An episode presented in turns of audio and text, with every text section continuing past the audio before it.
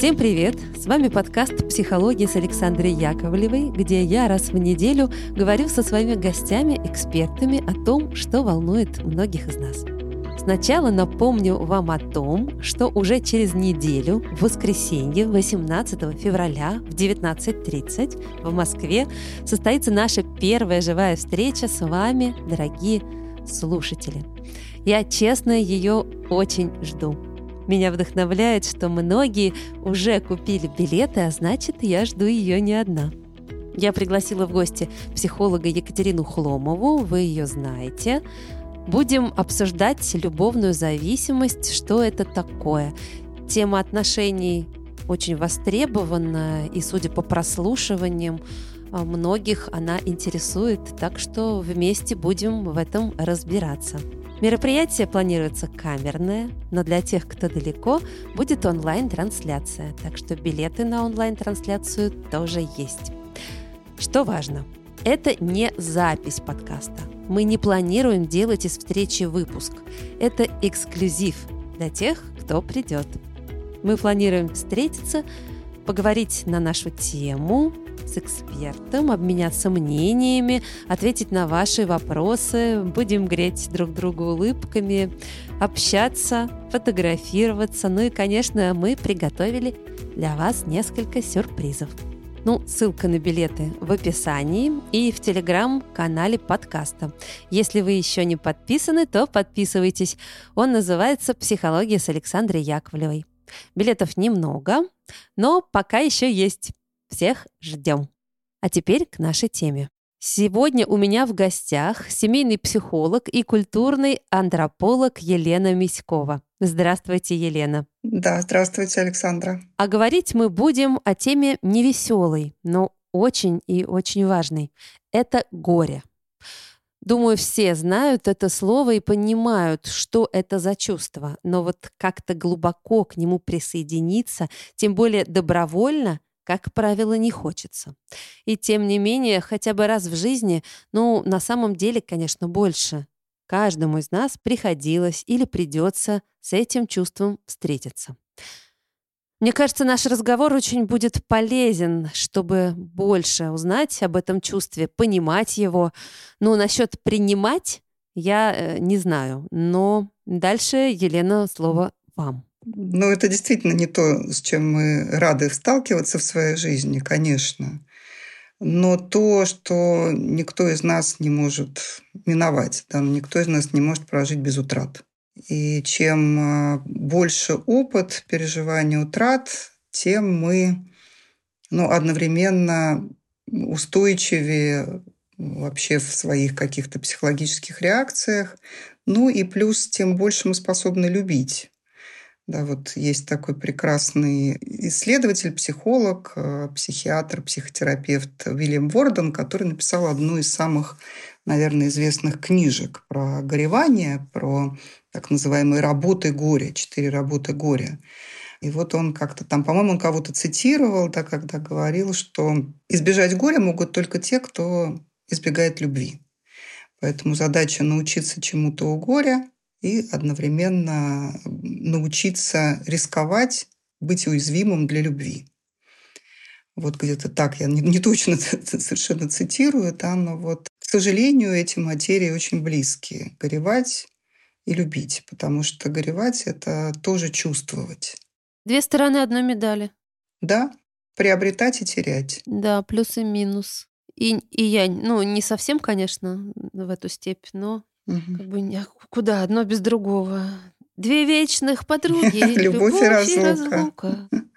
Абсолютно точно. Ну, так э, вот мы с вами, когда списывались э, по поводу темы, вы сказали, что очень много сейчас, э, к сожалению, у ваших клиентов таких запросов. Люди работают с горем, с гореванием. И вы меня тоже, когда спросили, о чем бы я хотела, я подумала, что время, конечно, после новогоднее, а, а тема не такая веселая, но она актуальная. Да, она актуальная. И что же с людьми у нас сейчас вообще происходит? Как, как это люди к вам приходят с этим? Ну, редко, когда человек приходит с запросом на отгоревывание, Мы существа не настолько все стерильно осознанные, да, что вот мы понимаем, что я сейчас горю, и мне бы хорошо бы отгоревать под сопровождением. Ну, когда умирают наши близкие, то тут как-то многие из нас уже знают, да, что нужна помощь, это серьезный стресс, э, и надо пойти бы к психологу. И то не все, но кто-то знает.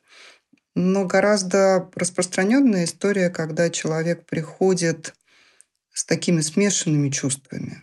А, Мне плохо, я застрял, э, я в ярости, я ничего не могу делать и так далее, и так далее. И вот за этими застрявшими чувствами часто стоит такое непризнанное горе.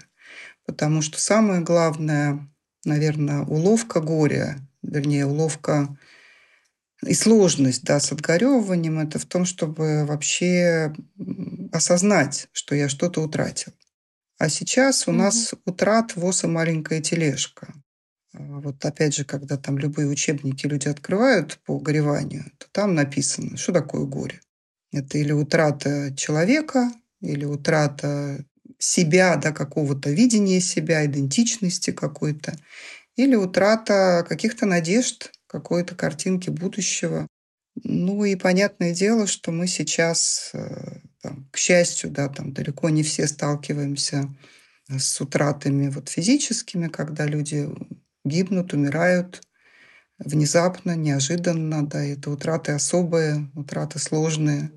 Но практически все мы сталкиваемся с тем, что мы теряем картинку, уже давно, так сказать, потеряли, да, очень долго находимся вот в этом состоянии, когда нет этого будущего, нет определенности, нет понимания, да, и вот от этого застревания в этих утратах люди-то в этом застревании приходят.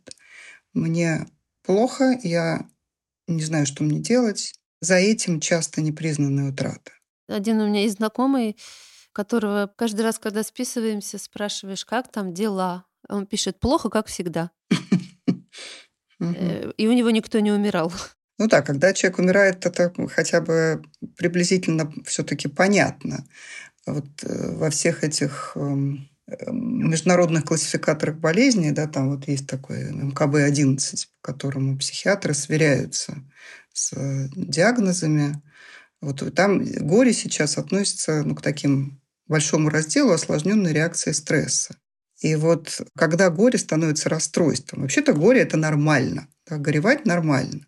Но если это болезнь, если это расстройство, сложность, то это так называемая осложненная реакция горевания или там, угу. пролонгированная реакция горя. Слишком долго человек горюет. Или там человек не может начать честно говоря. Проблема всегда в том, что человек не может начать горевать, потому что он не может признать, что с ним что-то не так или что он столкнулся да, вот с какой-то такой потерей. Ну, мы так или иначе все сейчас как раз сталкиваемся с э, этим ощущением. Вот я думаю, что многие эту привязку как будто не заметили или не замечают, что э, переживания настолько сильные у большого количества людей, э, что слово горе они для себя ну, как-то не, не произносят, да, не осознают. То есть у многих, правда, изменился конструкт жизни. И в этом конструкте жизни люди часто не ощущают счастья. Я сейчас так мягко говорю. Им приходится встраиваться в те правила, которых э, там душа в потемках. Э, им нужно искать какие-то эти опоры, новые выстраивать э, среди сложного мира, э, мира тревожного, пугающего и совсем не того мира, в котором розовые единороги, да, и, и вафельные облака пушистые и ванильные. И слово «горе» я не знаю, вот оно насколько уместно. Все-таки оно такое очень доминантное, оно такое тяжелое, и чувство это тоже такое удушливое, все накрывающее, даже вот как вот этот плитой бетонный сверху придавливает тебя. Ведь не хочется как-то себе э, говорить, что да, там жизнь поменялась, мир изменился, э, и я живу не в том мире, который там мне бы был комфортен. Вот это не хочется, да, не хочется признавать, не хочется говорить. Ну, это, конечно, очень такая понятная человеческая реакция, но вот из суеверного страха перед тем, что горе – это что-то ну, совсем невыносимое, какая-то такая бетонная плита, мы уходим вот в это «не хочется». И кажется, что это как-то более спасительно.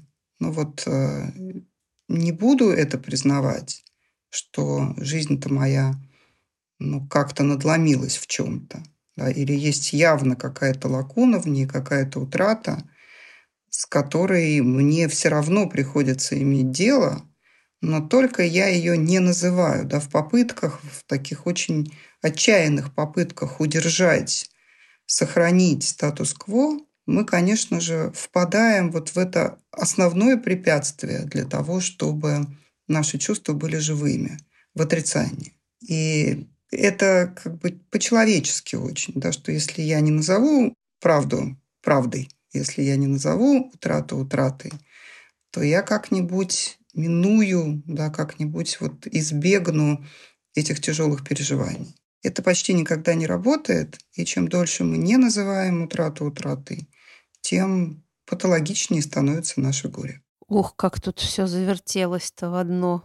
Ну, в обычной же жизни, я сейчас вот видите, даже у меня который прокачанный угу. себя считает, уже возникло сопротивление. Нет, ну не так же все ужасно. Я уже ну, сижу и настолько. вот пытаюсь да, выстроить уже барьер между вами тем, что, вернее, вы говорите, да, и собой, что типа, ну подождите, ну я вот сижу, у меня здесь, значит, теплая кошка под боком, чашечка с чаем, еще говорю, вот тут елочками, и ощущение какого-то, пусть э, хрупкого, но моего мирка, э, защищающего меня от этих неприятных переживаний, оно существует. Угу. Может быть, оно иллюзорно, но оно у меня есть, значит, еще не так, как бы все. значит, вот утрата, но не такая. И это может быть даже не горе, это утрата.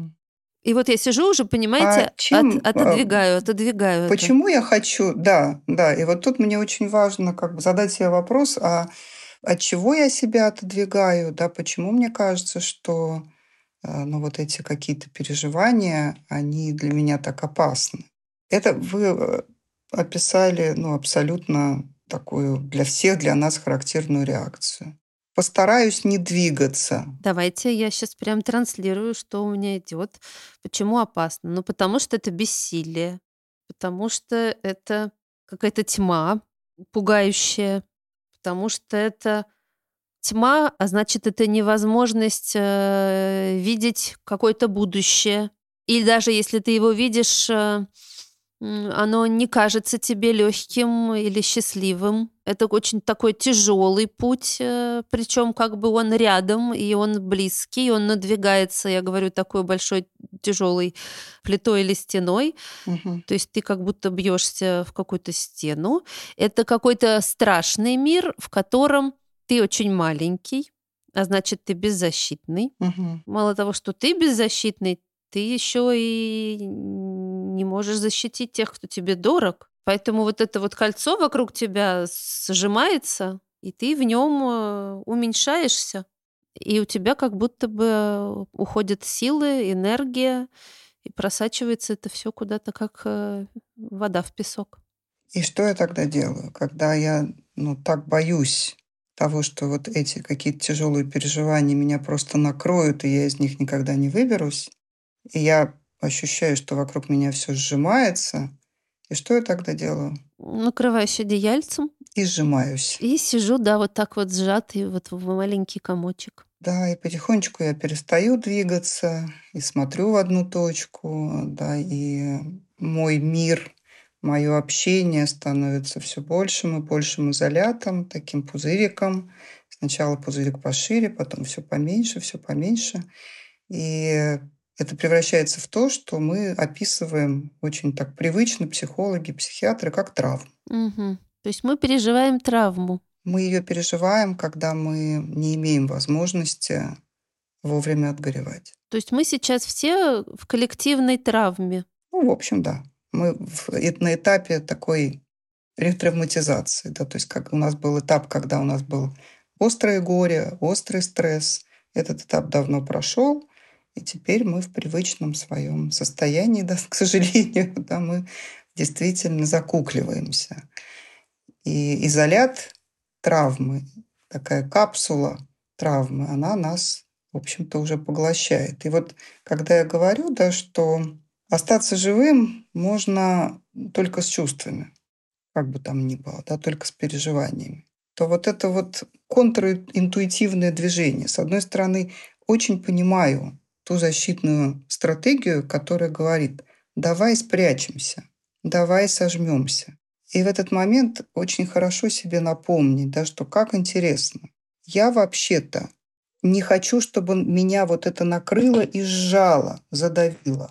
Но когда я этого не хочу, при этом что действует, да, я, я сама сжимаюсь и задавливаюсь. Вот это такая ловушка защитной стратегии. Я тебя спасу от зажимания, спасу тебя от вот этого замирания, замиранием же, да, потому что защитная стратегия, она, к сожалению, не умеет другого. Она такая ловушка. Поэтому обычно, да, мы говорим, что ну, хорошо бы хотя бы в каких-то мелочах дать себе возможность признать факт утраты да, и немножко об этом попереживать. Потому что, знаете, как есть уже, по-моему, сейчас это в, ну, в таком пространстве поп культуры довольно распространено. Вот есть там такой комедийный, недавний, недавний коротенький сериал «Шринкин», да, по-английски «Терапия». И он такой смешной просто, да, там звездный состав и мини-сериал, 8 серий, и вот они там одновременно высмеивают и в то же время очень по-доброму как-то передают, да, вот все эти терапевтические истории, истории про терапию. И там есть э, такой момент, когда люди заводят себе будильник и горюют по будильнику. Да, там 15 минут включают себе будильник, таймер, вернее, не будильник, а таймер. И вот 15 минут сидят, рыдают, плачут, кричат. Потом таймер срабатывает, человек так быстренько собирается, высмаркивается и идет дальше. И это, между прочим, с юмором да, ну, показано совершенно нормальное упражнение, которое все психологи дают людям горюющим. Как, собственно говоря, помочь себе переживать горе. И это упражнение очень как раз отражает то, что, когда я говорю, дайте себе возможность попереживать. Я говорю не про то, что идите, посыпайте голову пеплом, рыдайтесь и бейтесь головой об стену до бесконечности. Это именно то, чего мы боимся, когда мы говорим про горе. Застрять? Застрять. Застрять в нем, да. На самом деле мы застреваем, когда мы не плачем. И вот чтобы человеку было легче, чтобы он понимал, что вообще-то в жизни так и устроено. Горе нас накрывает и отступает, накрывает и отступает. Мы как раз и говорим, возьмите там за правило себе. Вот сейчас идут эти шесть месяцев, когда вы что-то действительно, у вас какая-то была большая утрата. Включите себе этот будильник и просто дайте себе возможность переживать то, что переживается. Хочется плакать – плачьте. Хочется ругаться – ругайтесь хочется там еще что-то, делайте это. Превратились в камень и ничего не чувствуете, просто себе говорите, да, похоже, я ничего не чувствую. Прошли 15 минут, выключили таймер и живете дальше. И человек понимает, что это ведь на самом деле правда, ну, какие-то периоды, моменты. Они нас выбивают из такого нормального, обычного течения жизни. Но они не тотальны. Да? Это не то, что нас захлестнет и навсегда под собой погребет. У меня подсознательно, видимо, то, о чем вы рассказываете, э, в моем э, ритуале жизни присутствует. Если мне надо поплакать, или я вот чувствую, что что-то подошло, этих чувств слишком много, а я себе прям даю время я не будильник, но я ставлю себе какую-нибудь очень там слезливую песню, ну, для меня, или мелодию, которая меня прям выводит в слезы моментально. Какой-нибудь Рыбников из э, «Вам и не снилась», там эта тема любви или что-то да. еще там из Звездного мальчика. В общем, это сразу прямо очень быстро э, дает, открывает пробку, и, и у меня слезы. Я себе прям включаю, чувствую, что вот все накатило. Где я там, не знаю, за рулем или я дома, ну, угу. в одиночестве желательно, естественно, не, не публично. Все, вот пока эта мелодия угу. звучит, но я на музыку очень э, интуитивно откликаюсь, чувствую ее. Все, плачу вообще в три ручья. Отыграет песня, как вы говорите, я утерла, мне стало легче, вот этот вот вышел эмоциональный накал, все, я пошла. Причем тот, кто меня в этот момент, если случайно увидит, решит, что ну прямо, я не знаю там, что случилось в моей жизни, прямо ужас ужасный. Угу. А я таким образом быструю получаю угу. вот эту вот разрядку эмоциональную и пропускаю через себя да, эти болезненные да. чувства и даю им, даю им быть. Не могу сказать, что это приятно, но, я этим пользуюсь регулярно. И поэтому как раз многие, кто меня знает давно, говорят, ты такая жизнерадостная. Я знаю, потому что я много плачу. Но я в себе, короче говоря, не держу. Вот это вот токсичности не накапливается. Это правда. У меня такой тоже коробочкой горя моя машина выступает. Я тоже как, знаете, лягушонка в коробчонку. Я в нее запрыгиваю, включаю музыку, как вы делаете, а, и меня там, да, вот я езжу по улицам, пока там еду, еду до кабинета, еще что-то, и рыдаю. Вот, у меня машина это то же самое. Это прямо мое самое любимое место для плача. Потому что там я, да, рыдательная, одна рыдательная, как будто, там да. вот эта музыка, и я вот могу ездить там какими-то кругами э, вокруг дачи, вот по лесам и по полям, и все. Вот э, пока я не выплачусь, значит, я из машины не выйду. И это вот очень важная тема, да, потому что нам нужно пространство. Нам нужно пространство и признание. Нам нужно признание того, что то, о чем я горюю, заслуживает того, чтобы об этом горевать. И это могут нам дать другие люди, которые ну, подтверждают, да, что тебе прям реально плохо, это понятно почему. И это такое вот, правда, социальное окружение здесь играет большую роль. И нам нужно пространство. Оно тоже, как знаете, шкалирует, да, оно ограничивает немножко, дает нам этот опыт. Вошла я в эту машину, завела, врубила этот музон, и все. Да. И меня унесло, потому что вот э, эта река, она должна течь. Эти чувства, они должны течь. Патологическое такое горевание, оно наступает тогда, когда у меня нет ни признания, ни пространства. И вот этого ни в коем случае нельзя допускать хотя бы настолько, насколько для нас это сейчас возможно. Знаете, я сегодня тут прочитала пост э, одной знакомой, она блогер, ведет там телеграм-канал, и как раз подумала, что ее пост очень в тему нашего разговора. Она говорит, я э, училась там на филфаке и чуть ли не наизусть знала слово о полку Игореве, и только тут до меня дотумкало, как угу. терапевтично поступила Ярославна. Плач да, Ярославны. тот самый плач Ярославны, которая вышла там в поле и проплакалась, прокричалась, э, пропелась э, свою вот эту боль и тоску, значит, по мужу. И она говорит, господи, я столько лет жила, и как-то никогда я не воспринимала это с точки зрения вот терапевтического воздействия. Как это важно, даже если ты не можешь плакать, хотя бы покричать. Угу. Вот в этом условном поле. Многие же говорят, угу. у нас там нет слез. У меня очень много знакомых, подруг, таких сильных, э, ярких э, женщин, которые все на себе, и общаясь со мной, они иногда говорят, «Э, мы тебе завидуем. Или наоборот, они усмехаются, говорят, ну тебе-то ладно, ты там все проплачешь. А у меня вот слез нет, и они годами не плачут. И я прямо недавно заметила, что меня окружает очень много неплачущих женщин. Но даже когда ты не можешь плакать, это тоже понятно. Не всем это как бы легко дается. Но можно, значит, да, выйти вот в это условное поле и покричать. Это тоже способ. Прямо выкричать эту боль, это горе, это тоску, в общем, у кого что. Дышать, кричать, повыть. Да, вот это слово русское «повыть», вот оно, конечно, именно про это. И вот эта ритуальность этого плача, там, по умершему, в культурах, она везде практически есть. Да? Есть, есть ритуалы, которые запускают горе, потому что человек э, испытывает смешанные, разные, сложные чувства. И вот ему тоже, ну, как бы ритуально помогают, да, ограничивают, дают это пространство, чтобы в этом пространстве он мог с этим столкнуться, побыть и потом жить дальше. Вот эти плакальщицы ритуальные, а, это, конечно, целая традиция.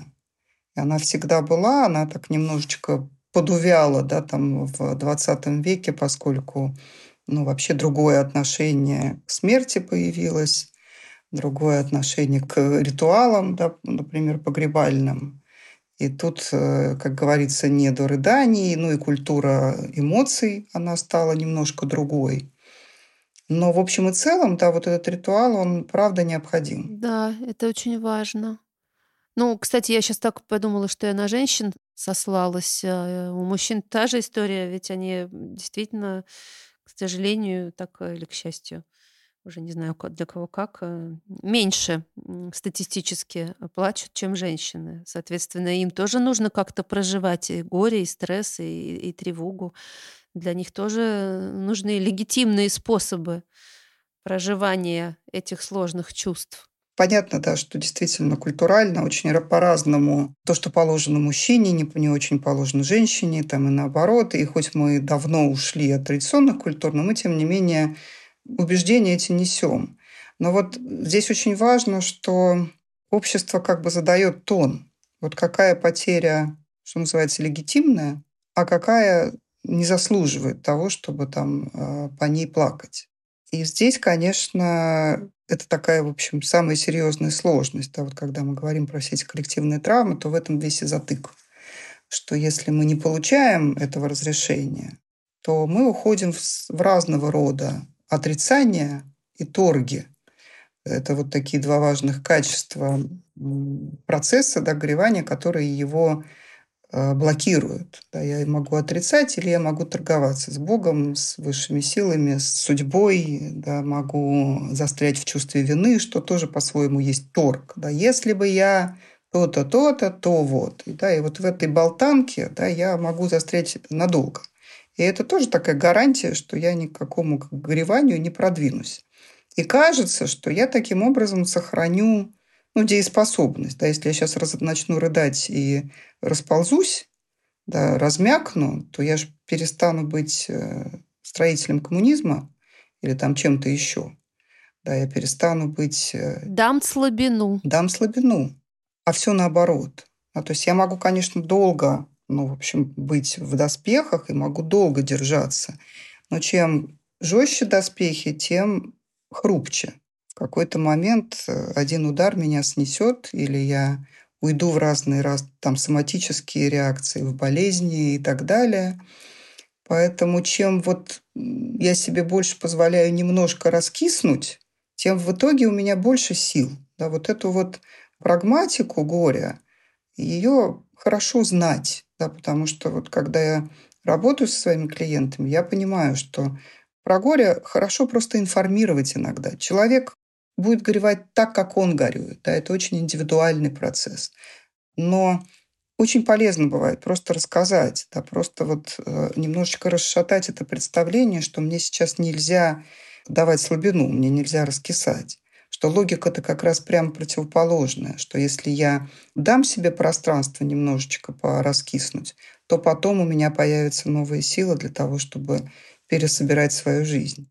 И наоборот. Ну, это же вообще, мне кажется, так очевидно. Но я понимаю, что очевидно и не очевидно. Ну, то есть, когда человек устал, самый сильный, самый смелый, самый уверенный и так далее, ему надо отдохнуть. Отдохнуть это, например, заснуть. А когда ты спишь, ты очень беззащитный, но в это время ты возвращаешь себе силы. Угу. Вот так угу. и тут. Ты не можешь быть сильным всегда. Вот она простая как бы логика, арифметика, физиология. Казалось бы, да, но так не работает. Да? То есть если человек, у человека есть требования держаться, есть требования обо всем заботиться, нет пространства, да, чтобы там, побыть.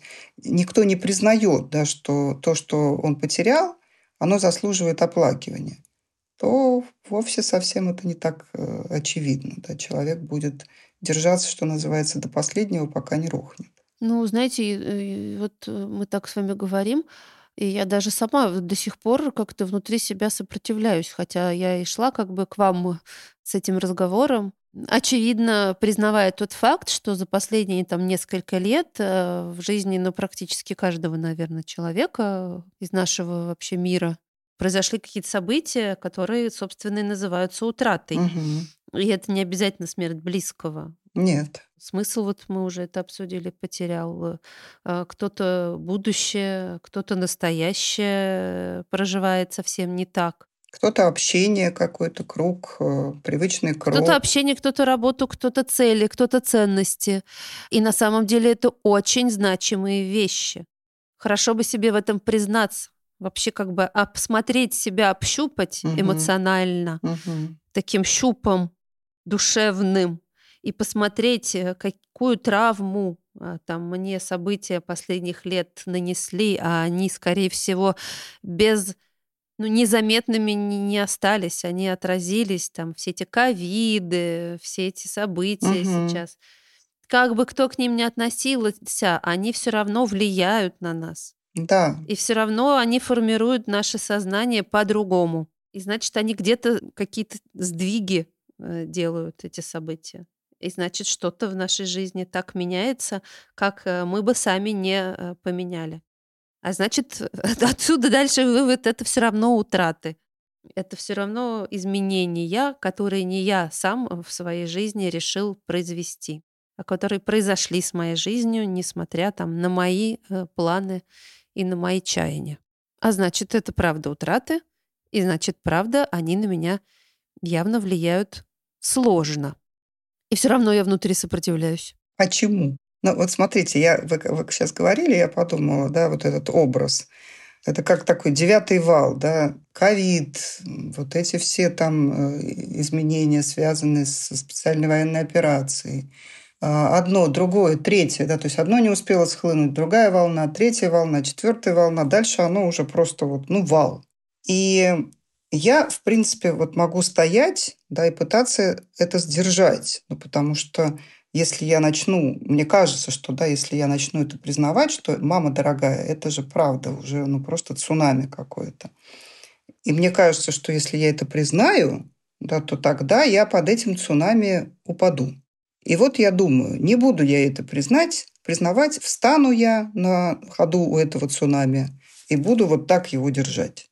Как вы думаете, что со мной произойдет? Ну, очень быстро я закончусь. Ну, конечно. Меня это цунами просто раздавит. И у меня поэтому нет другого выхода, кроме как на какую-то из этих, ну, на одну волну запрыгнуть, да, как тот, тот серфер, рыдать, да, там соплями исходить, и при этом с этой волной вместе двигаться. Потом другую волну и думать про то, что, боже мой, как много всего смывает, как это больно и обидно тогда я вместе с этими волнами, в общем-то, все-таки движусь. Но если я буду их пытаться остановить, ну, своим тельцем, да, вот встану и скажу, нет, я тебя не признаю, то, ну, понятное дело, что со мной произойдет. И здесь, конечно, этот страх, да, что, ну, как же так, я же сейчас туда поднырну в эту волну и вообще захлебнусь от слез. Этот страх очень понятен там не только это чувство, да, не только вот это без, ну, какая-то совершенно беспросветная печаль. Там все остальные чувства тоже. Например, там гнев. И очень много гнева. Да? И я, конечно, еще держусь-то из последних сил, потому что ну, где-то я подозреваю, да, что если я открою один шлюз, то и это тоже ливанет.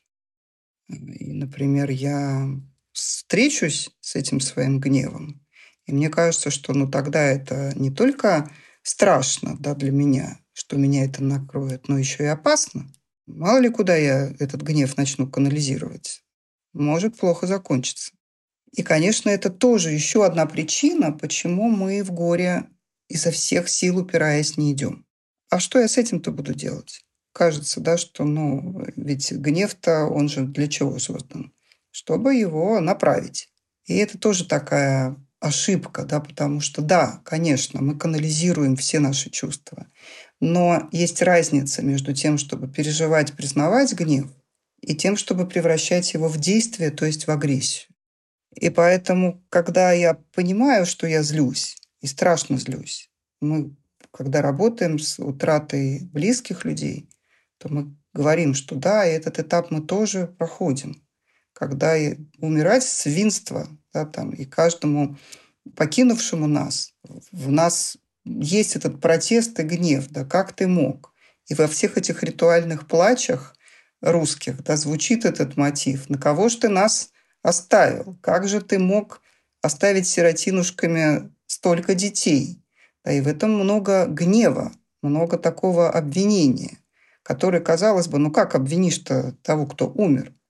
И здесь не про то, что ты кого-то будешь шеймить и блеймить, а здесь про то, что ты просто с этим встречаешься и признаешь. Злюсь ли я? Да, злюсь.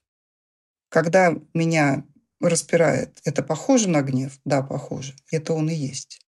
А гнев – это такая чистая, прекрасная эмоция движения. С того момента, как я его признаю, он становится моей силой, а не моей слабостью. Да, он просто говорит, ага, ну все, ты про меня знаешь? Хорошо.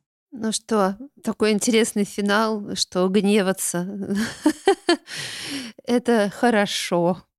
Ну, в смысле, не то чтобы это хорошо, хорошо знать, что со мной происходит. Да, когда у меня что-то рушится, и иногда рушится не только да, там, по моей вине, ну и обстоятельства этому сильно способствуют, не могу я не злиться да, на, на что-то, и в том числе и на себя.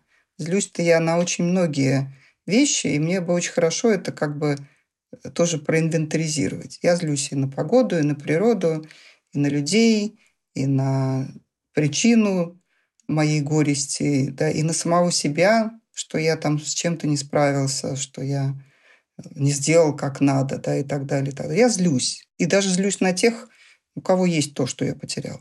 На тех, кто, прости господи, мимо проходил, на них я тоже злюсь. Природа такая этого чувства, да, вот этого горя, этого переживания. Как только я про это знаю, что разные чувства там поднимутся, мне становится спокойнее. Предупрежден, вооружен. Абсолютно. Именно так. Тогда итогом разговора будет, что то, что с нами происходит, хорошо бы понимать, а то, что мы находимся и задержались, видимо, на какое-то время в состоянии вот этой коллективной травмы, в которой присутствует и горе. Это тоже важно понимать, и с этим пониманием продолжать э, жить дальше, э, ставить э, цели и строить планы, и смотреть на елочку с огонечками. Да, и в том числе. Это я тут просто Лене рассказывала, что я смотрю по вечерам на елку с огоньками, потому что обступает тебя тьма, а в этой тьме мерцают вот эти волшебные огоньки, и они дают тебе покой, умиротворение и надежду. И это тоже хорошо когда у тебя есть этот островок э, маленького, но очень красивого света среди вот этой тьмы, которая сгущается по вечерам. Да, да. Так что да, впереди у нас у всех э, путь не близкий, но дорогу осилит идущий, как я люблю в последнее время всем повторять. Так что идем дальше. Да, главное идем. Главное все-таки да. идти, а И не понимаем замирать. себя и свои чувства. Очень это важно, нужно. Так что что? Всем нам удачи в этом пути. Да. Спасибо вам, Лена, огромное. Спасибо вам за приглашение. Да, я вас еще позову. У нас дорога, надеюсь, действительно дальняя. Вы нам еще понадобитесь. Хорошо, спасибо. Ну что, я всем напоминаю, что с нами была Елена Миськова, семейный психолог, культурный антрополог. Говорили мы про горе. Ну и получилось, что и про коллективную травму. Вот. Никуда от этого нам не деться. Ну, а я, Александра Яковлева, пошла смотреть на елку. Да, успокаиваться и, согреваться теплым чаем. Большое всем спасибо, что вы с нами. Услышимся через неделю. Всем пока.